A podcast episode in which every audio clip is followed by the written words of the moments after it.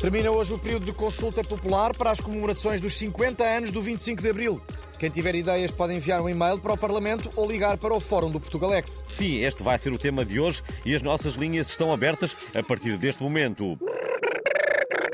E já temos ali um ouvinte Carlos Agapito, resistente antifascista e antifungos. Muito bom dia. É para minha ideia muito simples, pá. Durante o ano é 25 de abril sempre, pá. Todos os dias, pá. Desde 1 de janeiro a 31 de dezembro passou a ser 25 de abril, pá. É muito simbólico, ainda dá para pôr das eliminações de Natal, pá. Porque na altura em que seria o Natal, passa a ser 25 de abril, pá. É uma excelente ideia, muito obrigado. Liga-nos agora ao Sr. Rui Ernesto, que é piloto da TAP. Faça o favor de dizer. Hello, ladies and gentlemen, this is your captain speaking. A ideia que eu mantenho uh, foi a TAP cancelar 50 voos uh, no dia 25 de abril de 2024 para celebrar uh, o mais século da Revolução.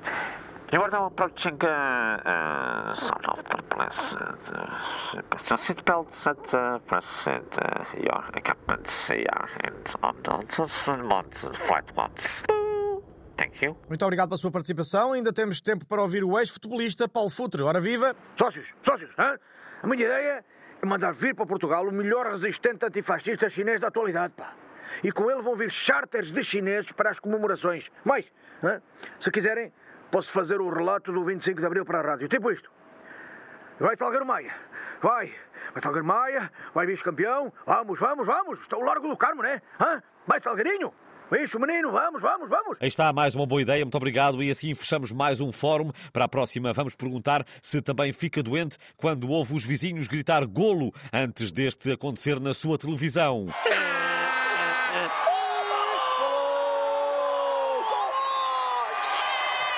Está, parece que Portugal marcou contra a Coreia. O jogo é na sexta, mas uh, no televisor dos nossos vizinhos já aconteceu. Fechamos hoje com uma mini edição da rubrica do provedor do Portugalex. Vamos chatear os cowboys! Sr. Provedor, eu acho muito triste o Portugalex andar sempre a dizer que a Serra da Estrela tem a única estância de esqui do mundo que fecha quando neva. Porque não é verdade. Os acessos à torre só são fechados quando é absolutamente necessário, ou seja, quando neva. No verão estão sempre abertos. Olhe, tem toda a razão, é uma injustiça. Vou já pôr a equipa de castigo a ouvir aquela canção do Boneco de Neve dos Anjos. E para si, a minha sugestão é a seguinte: vá lá fora, ver se está a nevar e desampar uma loja. Fui!